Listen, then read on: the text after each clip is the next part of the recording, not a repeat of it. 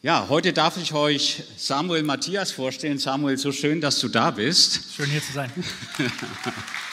Wir kennen uns ja schon irgendwie ziemlich lange, glaube ich. Ja, ungefähr 20 Jahre oder so, ne? Ja, so roundabout. Und obwohl du ja seit 17 Jahren in Amerika bist, ja. mhm.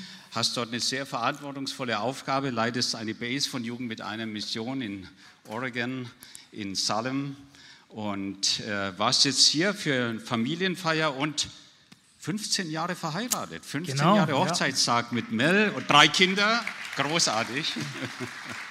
Und es ist so schön, dass du bei uns bist und das weitergibst, was der Herr dir gegeben hat. Vielen Dank, Billy. Gerne. Schön. Ja, es ist total schön, hier zu sein. Schönen guten Morgen euch allen.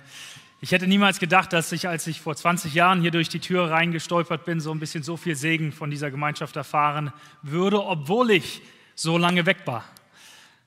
Vielen, vielen Dank. Wir sind uns eurer Liebe bewusst, auch diejenigen von euch, die ich noch nicht kenne. Es ist total schön, bei euch heute Morgen hier zu sein. Lass uns doch zusammen beten, bevor wir kurz ins Thema einsteigen.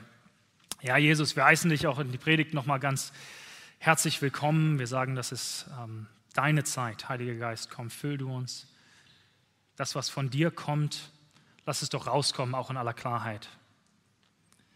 Vater, die Zeugnisse, die du gewirkt hast durch alle Welt und in dem Leben anderer, von dem wir heute Morgen berichten werden, bete ich, dass ich die nicht irgendwie verschönere oder ähm, was dazu tue, weil ich jetzt durch den Druck auch der Bühne ähm, gut aussehen möchte, sondern dass wir wirklich dich auch in Wahrheit und im Geist preisen können. Dass nur das rauskommt, was von dir ist. Denn das ist genug. Amen. Amen. Also es ist, ähm, Willi hat so ein bisschen erzählt schon, wer wir sind. Vielen Dank. Äh, wir sind seit 2006 bei Jugend mit einer Mission in Salem, an der Westküste von Oregon. Oregon ist nicht ganz so bekannt wie Kalifornien, aber Kalifornien vielleicht, das liegt nur oben drüber. Ähm, und äh, da sind wir seit äh, den 17 Jahren eben, leiten dort seit 10 Jahren das Zentrum. Ich werde heute Morgen viele Zeugnisse erzählen, weil ich den Eindruck habe, dass wir manchmal glauben, dass Jesus eben nicht gewinnt wir haben den Eindruck, dass diese unerreichten Bereiche der Gesellschaft größer werden, nicht kleiner. Dass diese Länder, von denen wir hören, eben dann doch nicht erreicht werden. Und da ich so das absolute Privileg habe, etwas an der Quelle zu sitzen von diesen Geschichten, dachte ich, ich wollte euch davon einfach ein paar, paar weitergeben. Und vielleicht ist es ganz schön zu verstehen, nur der Kontext von den Geschichten, das ist auch nicht mein alltägliches Leben. Der Alltag besteht darin, Jesus zu lieben in den ganz normalen Alltag. Aber natürlich kommen dann immer wieder Geschichten. Und wir, hatten, wir haben das Privileg, seit wir dort sind, ungefähr 100 Missionseinsätze vorzubereiten und zu entsenden. Das heißt, das sind ungefähr 950 Kurzzeitmissionare. 950 Kurzzeitmissionare, die zwischen zwei Monaten und zwei Jahren in ferne Länder gehen, um da die Liebe Jesus weiterzugeben. Also es sind keine ein wochenlange Einsätze, sondern schon lang genug, um sich etwas einzufinden in die Kultur, und dann haben wir äh, von unseren 120 Vollzeit mittlerweile, ähm, Vollzeitmitarbeitern, die wir mittlerweile haben, sind ungefähr 30 Außendienstmitarbeiter, so, also langfristig Missionare, die in anderen Ländern wohnen und dort in die Kultur reinkommen, die Sprache lernen, äh, dort leben, die, die wir begleiten, die wir ermutigen. Und ich möchte von denen eben auch Zeugnisse erzählen. Und ähm, ich wollte das vorne, von vornherein ganz klar machen, dass das eben auch ein Zusammentragen von verschiedenen Zeugnissen ist, weil es ja gar nicht um mich geht, sondern es geht darum, dass Jesus bewegt. Er ist, er gewinnt tatsächlich.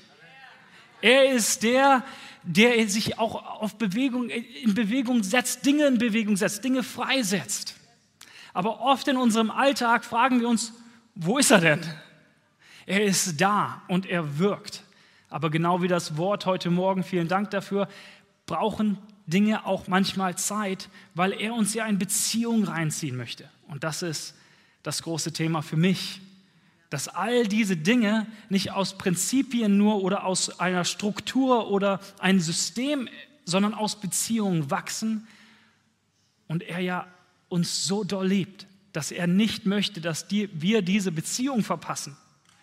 Es gibt eine ganz interessante Bibelstelle im ähm, Exodus, im zweiten Buch Mose, wo wo die Israeliten in das, in das verheißene Land ziehen wollen und dann aber sündigen. Und dann sagt Gott, ich, ich gebe euch das Land, all das, was ich euch versprochen habe, ihr kriegt das, aber mein Geist, ich komme nicht selber mit euch mit, sondern ich schicke einen Engel, der euch den Sieg geben wird. Und sofort geht Moses auf die Knie und tut Umkehr. Warum?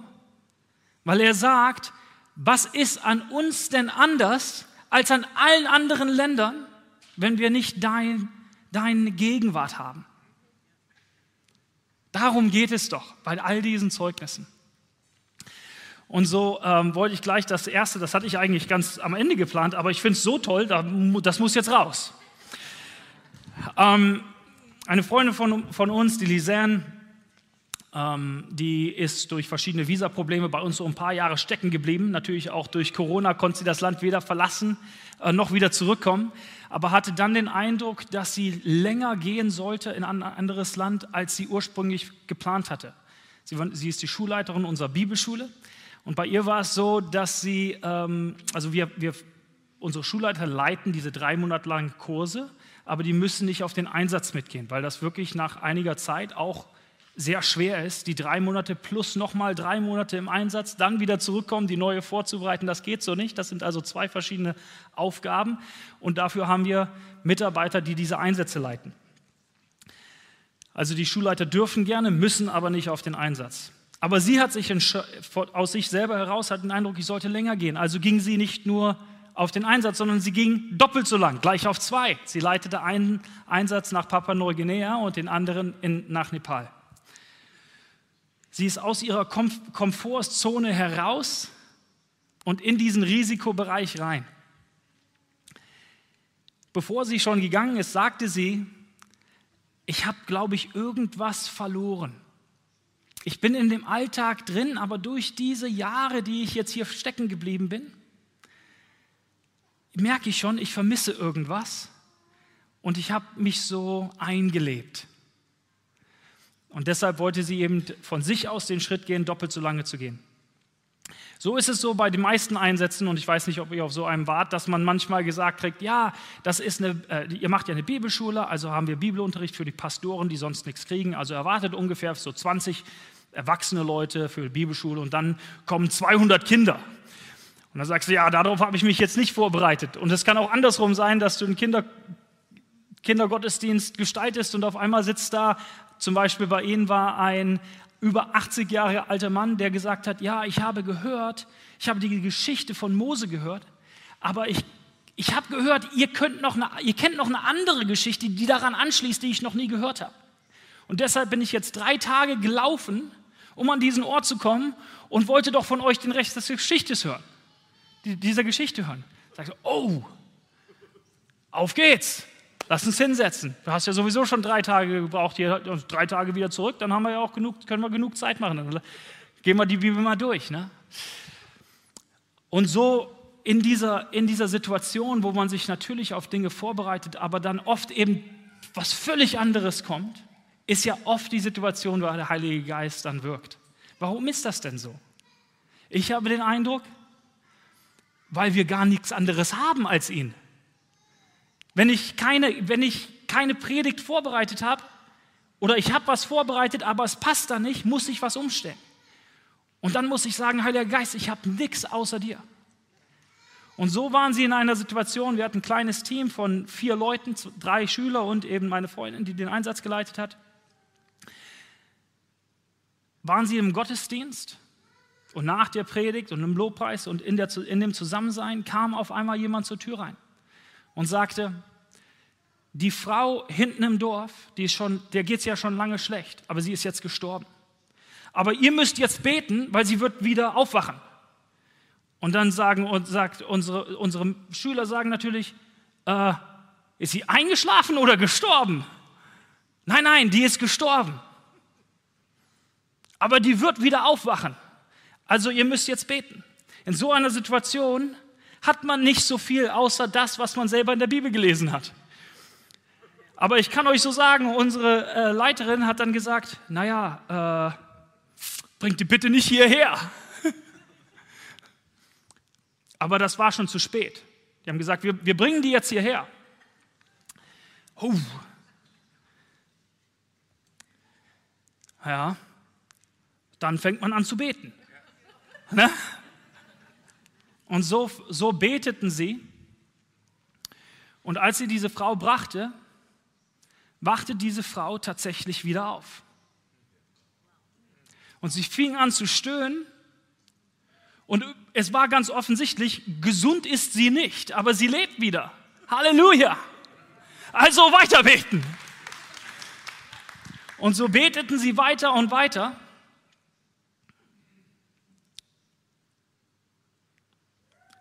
Bis sie sich dann hinsetzen konnte. Und dann kam diese Bibelstelle, Jesus war ja auch mal unterwegs. Und es kam jemand zu ihm und hat gesagt, meine Tochter ist gestorben und er sagte, nein, sie schläft nur. Und jetzt sitzt diese Frau vor ihm und wie geht die Geschichte weiter? Es ist gut, die Bibel zu kennen. Denn in solchen Situationen hat man sowieso nichts anderes, an das man sich halten kann. Ja, ihr müsst ihr was zu essen geben. Die hat ja lange geschlafen, die ist bestimmt hungrig. Und dann haben sie ihr Essen gegeben und dann stand sie auf und ging aus der Tür raus.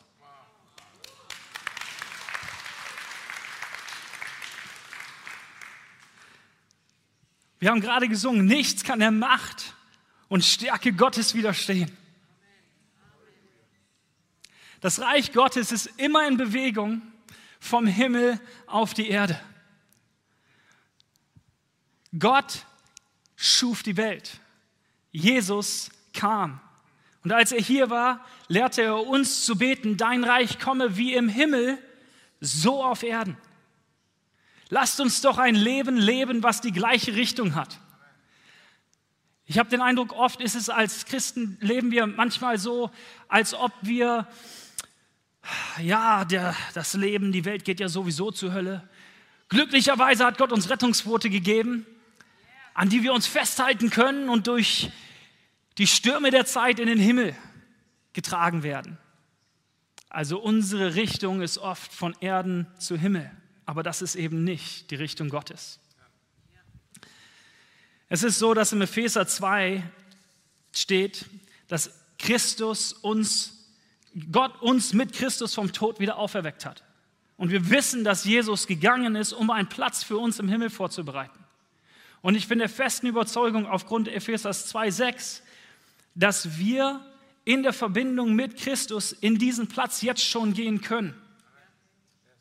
Und dort müssen wir die Zeit verbringen, damit wir wissen und im Detail verstehen, wie er hier auf Erden arbeiten möchte. Und dann haben auch wir das Verständnis, die Kraft durch den Heiligen Geist, die Vormacht, wie im Himmel, so auf Erden, uns mit der Richtung Gottes eins zu machen. Und in diese unerreichten Gesellschaft, in diese unerreichte Gesellschaft zu gehen, in unserer Stadt und in die fernsten Länder.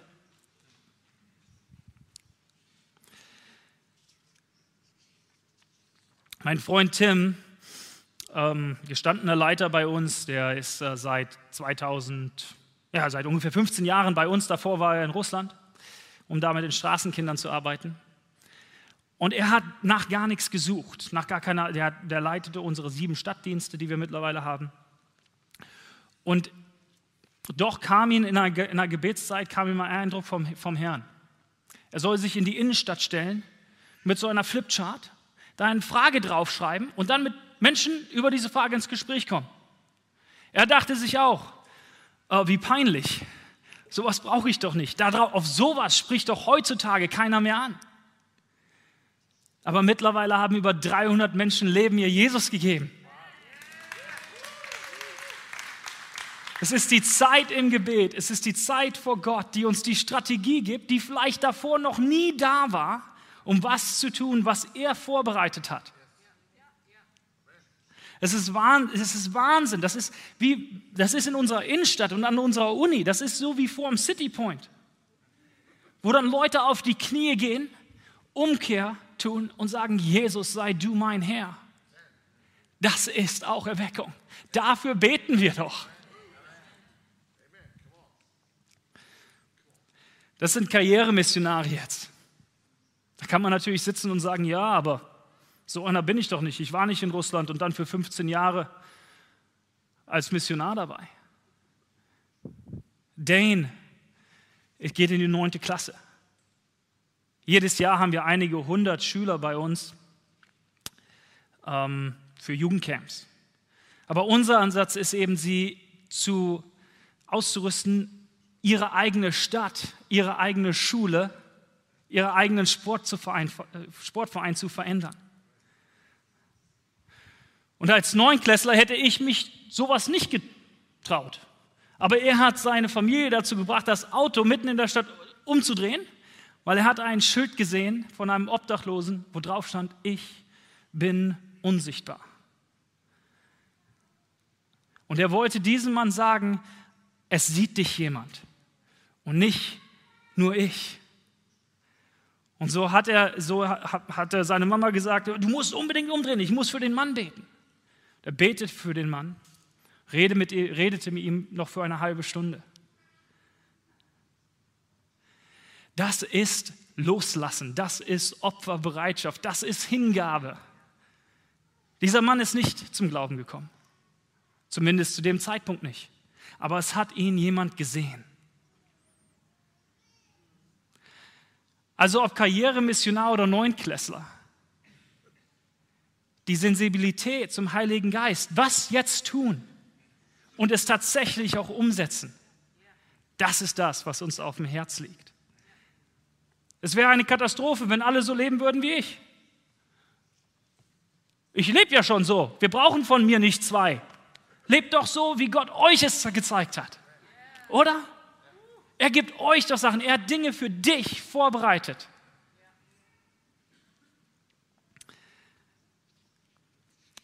Was ähm, sehen wir, was, äh, an diesen, was sich an diesen Zeugnissen ähnelt? Letzte Woche hat Gideon eine starke Predigt gebracht. Vielen Dank dafür. Und er redete über Gehorsam und er redete auch über diesen zweiten Punkt des Gebens, der Hingabe, des, der Opferbereitschaft den ersten Schritt zu gehen, wie wir im Glauben wachsen können. Und ich habe es nicht so mit Formeln, aber man sieht schon ganz klar, dass wenn man seine Verantwortung weiterträgt, aber die dazu opferbereit ist, mündet es in einer tieferen Beziehung zu Gott. Verantwortungsbewusstsein plus Opferbereitschaft gleich Tiefe der Beziehung zu Jesus. Aber nicht aus einem Druck heraus, sondern es ist etwas so wie mit meinen Kindern während Weihnachten. Meine Kinder wollen, mich, wollen mir ein Weihnachtsgeschenk geben. Ja, und wie bezahlen sie das denn? Unsere Kinder sind 10, 5 und 3. Alles Gute, was sie haben, alles Gute, was wir haben, kommt von unserem Vater. Und trotzdem bringt es mir so viel Freude, wenn meine Kinder sagen, Papa, kann ich Geld haben? Und dann steht an Weihnachten da ein Geschenk und sie freuen sich so sehr, dass sie mir dieses Geschenk gegeben haben. Oft natürlich was, was sie gerne mögen, oder? Aber so ist es bei uns doch auch. Wir sind doch auch nur Kinder. Und all das, was wir haben, weihen wir ihm doch. All das, was wir haben, geben wir ihm doch zurück. Das heißt, diese Opferbereitschaft ist eigentlich schon fast das falsche Wort. Aber wir lassen es jetzt mal so stehen. Jede Person der Bibel hatte eine ungeheure große Opferbereitschaft. Abraham, Josef, Mose, David, was die alles aufgegeben haben. Paulus gefoltert gesteinigt, dreimal Schiffbruch erlitten, zu Unrecht im Gefängnis. Aber er lebt es ja nicht nur, sondern er schreibt ja auch und ruft uns dazu auch auf in Philippa 3, Verse 7 und 8. Aber seit ich Christus kenne, ist für mich alles wertlos, was ich früher als so wichtig gehalten habe. Denn mir ist das klar geworden gegenüber dem unvergleichlichen Gewinn, dass Jesus Christus mein Herr ist, hat alles andere seinen Wert verloren. Um seinen Willen habe ich das alles hinter mir gelassen. Es ist für mich nur noch Dreck, weil ich bloß Christus habe. Manchmal wollen wir die Kraft der Apostel, die Zeugnisse der Apostel, ohne die Opfer der Apostel darzubringen. Und dies funktioniert leider nicht. Und dann ist da Jesus. Wir werden nie mehr Verantwortung tragen und mehr Opfer bringen. Wir werden nie mehr Rechte aufgeben, Vorrechte, Anrechte, Privilegien, wie er es für uns getan hat. Er war Gott gleich. Er ist Gott. Und doch hat er den Thron und die Herrlichkeit des Himmels verlassen. Das ist doch das Verrückte. Deshalb hat Gott ihn hoch erhoben, steht in Philippa 2. Denn so erhält Gott die Ehre. Deshalb ist es Jugend mit einer Mission, die die Ehre erhalten sollte. Auf keinen Fall. Das wäre grauenhaft. Sondern Ehre sei Gott in der Höhe für das, was er tut. Und er ruft seine Jünger zu sich, Jesus, und Matthäus 9 und sagt, wenn jemand der Erste sein will, soll er der Letzte sein und Diener von allem. Lebt so wie ich. In diesem Verzicht auf die persönlichen Anrechte, Vorrechte, Privilegien liegt der Schlüssel der Veränderung unserer Gesellschaft. Liegt der Schlüssel die fernen Länder zu erreichen, die noch nicht von Jesus äh, gehört haben. Komm, folge mir auf diesem selben Weg des Kreuzes.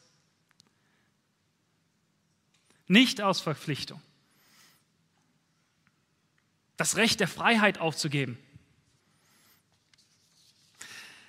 Freunde von mir, ähm, es ist jetzt manchmal ein bisschen schwierig. Wir grüßen natürlich alle, die online auch zuschauen. Toll, dass ihr dabei seid aber Länder und Namen zu nennen, weil wir die ja nicht in Bredouille bringen wollen. Aber es geht um ein Land, wo viele sagen, ja, da kann man sowieso nicht hin. Das stimmt. Wenn du das Recht der Freiheit nicht aufgibst, kannst du nicht dahin. Aber wenn du es Jesus gibt, gibt es für dich kein verschlossenes Land. Und so haben wir dort eben Mitarbeiter, die die letzten waren, letzten äh, nicht-einheimischen waren, die das Land verlassen haben während Covid. Nichts kam rein, nichts kam raus. Wann gingen sie? Als ihre Kinder 18 und 20 waren.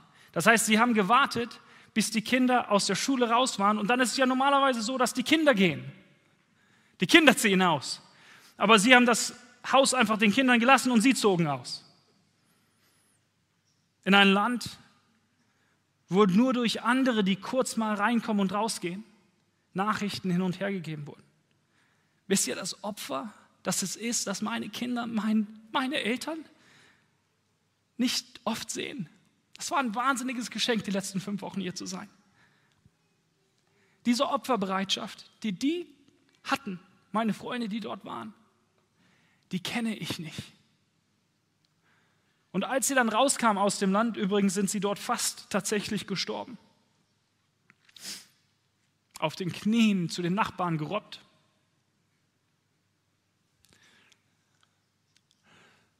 Berichteten sie nur vor einer Sache, der unglaublichen Nähe Jesus. Denn das ist die Belohnung. Vor ein paar Tagen kam ich äh, in, in, unser Schlafzimmer und meine Frau saß da und weinte. Denn es wurde ihr wieder auch neu bewusst, das Opfer. Und ich sagte, was gibt's denn? Und sie sagt, sie schaute mich an und sagte, weißt du, als ich meine Augen verschlossen hatte, war Jesus mir so nahe, dass es mich echt gewundert hat, dass als ich sie öffnete, öffnete er nicht auf dem Bett saß. Das ist diese Belohnung.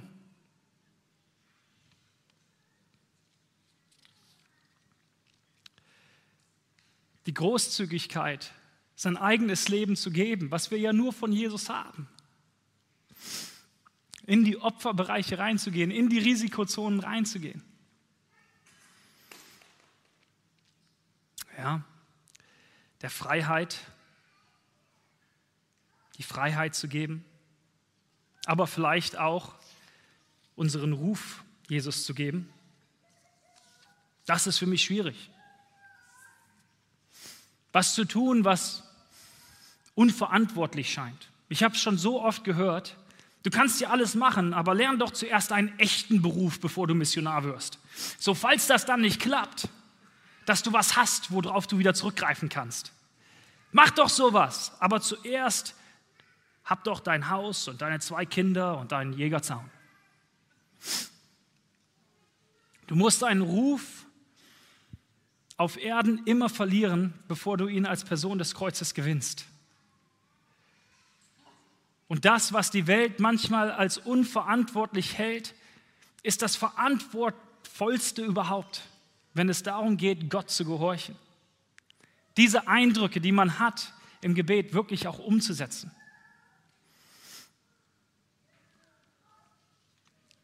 Es gibt natürlich viele andere Anrechte, Vorrechte, Privilegien, Rechte. Gideon hat es letzte Woche von dem Auto erzählt. Besitztümer, Freunde, Mode, Essen, Gesundheit.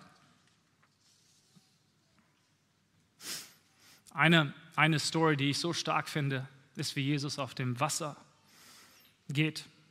Die Jünger stehen im Sturm im Boot. Und sie denken, sie sehen ein Gespenst. Totale Panik.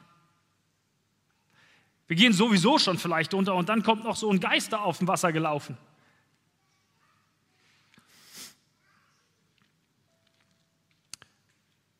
Aber Petrus ist willens, die wenig Sicherheit, die er hat, die er spürt, noch aufzugeben. Aus dem Boot rauszugehen.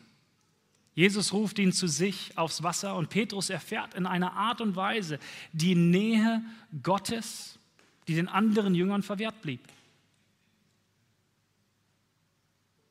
Und Jesus lädt uns auch ein, heute Dinge loszulassen, an denen wir festhalten, damit wir die vollständige Freiheit erfahren, unsere Berufung auszuleben.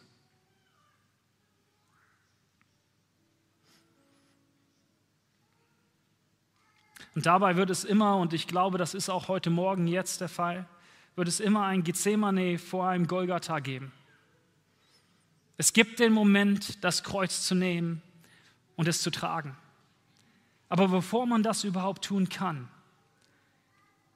gibt es den Moment, wovor Gott uns entscheiden, nicht mein, sondern dein Wille geschehe. Und bei vielen von diesen Geschichten, ach, wir könnten noch so viel erzählen. Bei vielen von diesen Geschichten ging es auch um Initiative. Ich zweifle nicht an, dass irgendjemand, wenn Jesus kommt zu einem in einer Vision und ihm ganz klar sagt, tu dies und jenes, dass dann der Gehorsam kommt aber nach einer Opferbereitschaft zu suchen. Die Sicherheiten aufzugeben, um eine Einladung von ihm anzunehmen, in ihm Sicherheit zu finden. Das hat Paulus gemacht. Das, das hat Petrus gemacht. Wenn du es bist, dann rufe mich. Die Initiative zu nehmen. Ja, hier geht es mir jetzt sehr gut, ich habe mich hier gut eingelebt, aber jetzt gehe ich doppelt so lange, obwohl ich eigentlich gar nicht müsste.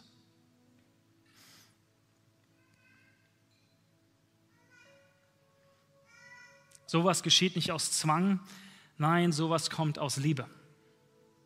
Gott hat mich so lieb. Gott hat dich so lieb. Und er hat mir so viel geschenkt. Und ich möchte ihn auch so lieben und alles zurückschenken. Ich will das Kind sein, was zu seinem Vater kommt und sagt, Vater, gib mir, denn ich möchte dir geben.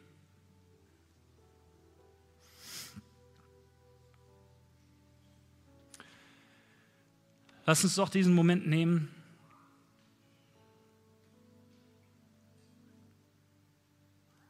Noch mal auch innezuhalten und ganz egal, ganz egal, ob jetzt auf, zu Hause beim Abwasch oder auf dem Sofa oder hier jetzt vor uns. Und Jesus zu fragen, gibt es ein Geschenk, was ich dir geben kann? Halte ich doch noch an was, was eigentlich von deiner Hand kommt, fest?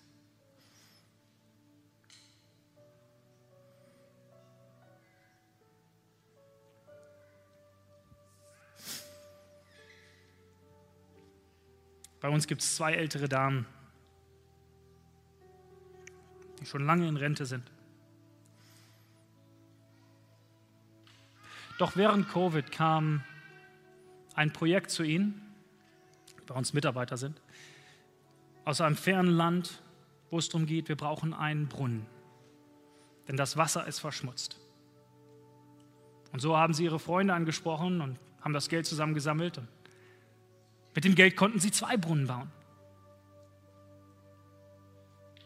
Einer kam in eine muslimische Gemeinschaft und einer kam zu den wenigen Christen, die es dort gibt. Ein Mann wurde krank einer der muslimischen Leiter der Gemeinschaft, wurde krank und nichts hat ihn gesund gebracht. Aber dann hat er gehört, dass Jesus heilt. Also ging er zu dem Jesusbrunnen und er trank von dieser Quelle das gleiche Wasser, aber Jesus gewidmet und er wurde heil.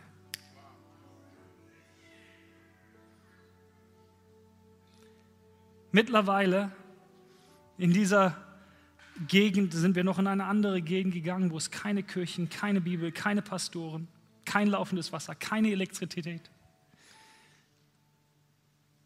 Und durch die Gnade Gottes und durch die Hingabe dieser zweier älterer Damen gibt es mittlerweile 32 Brunnen, 40 Evangelisten um diese zu unterstützen, wurden 17 Kleingewerbe angemeldet, 41 Kirchen, 14.000 Menschen haben ihr Leben Jesus gegeben. Nur durch diese kleine Sensibilität zum Heiligen Geist oder seine Not. Dieser kann ich jetzt begegnen. Und dann die Opferbereitschaft haben, den nächsten Schritt zu gehen und den nächsten Schritt zu gehen und den nächsten Schritt zu gehen. Legt die Last nicht auf euch. Ich möchte es auch nicht tun. Ich glaube, Jesus wird es absolut nicht tun. Das Ende der Geschichte schreiben zu wollen, sondern heute, in diesem Moment, was ist euer Brunnen? An was haltet ihr fest? Gebt das doch Jesus. Geht den ersten Schritt und lasst ihn das Rest des Buches schreiben. Lass uns zusammen aufstehen. Ja, Jesus, wir halten inne. Und wir stehen jetzt hier und öffnen unser Herz ganz neu.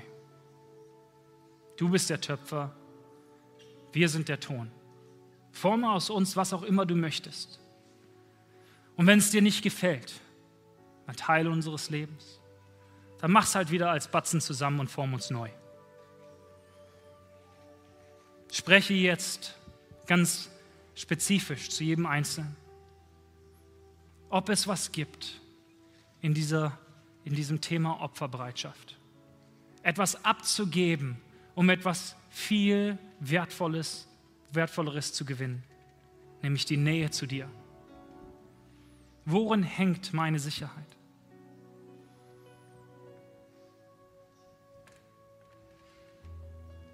Möchte dich ermutigen, wenn du jetzt was hast, dann bete es doch aus, einfach nur still vorm Herrn und dir. Jesus, ich gebe dir.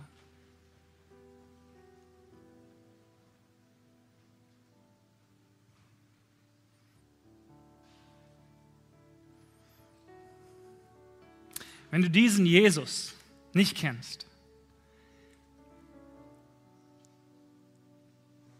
der alles aufgegeben hat,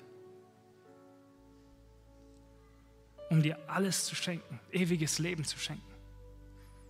Aber auch der Jesus, der dein Herr sein möchte, Kontrolle über dein Leben haben möchte und radikal Dinge verändern wird, an denen du momentan festhältst. Wenn du diesen Jesus möchtest, dann lade ich jetzt auch dazu ganz herzlich ein. Diesen Tod von Jesus am Kreuz, die Auferstehung Jesus und dadurch der Sieg über Tod, den auch für dich anzunehmen.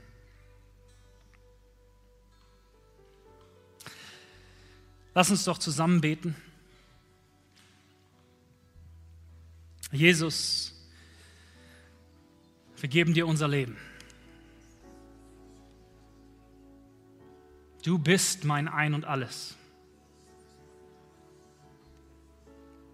An deiner Seite zu stehen, ist mein großes Privileg.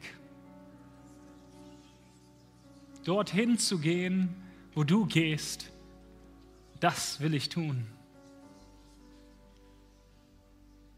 Alles andere ist nur Dreck. Ich gebe dir mein Leben. Amen.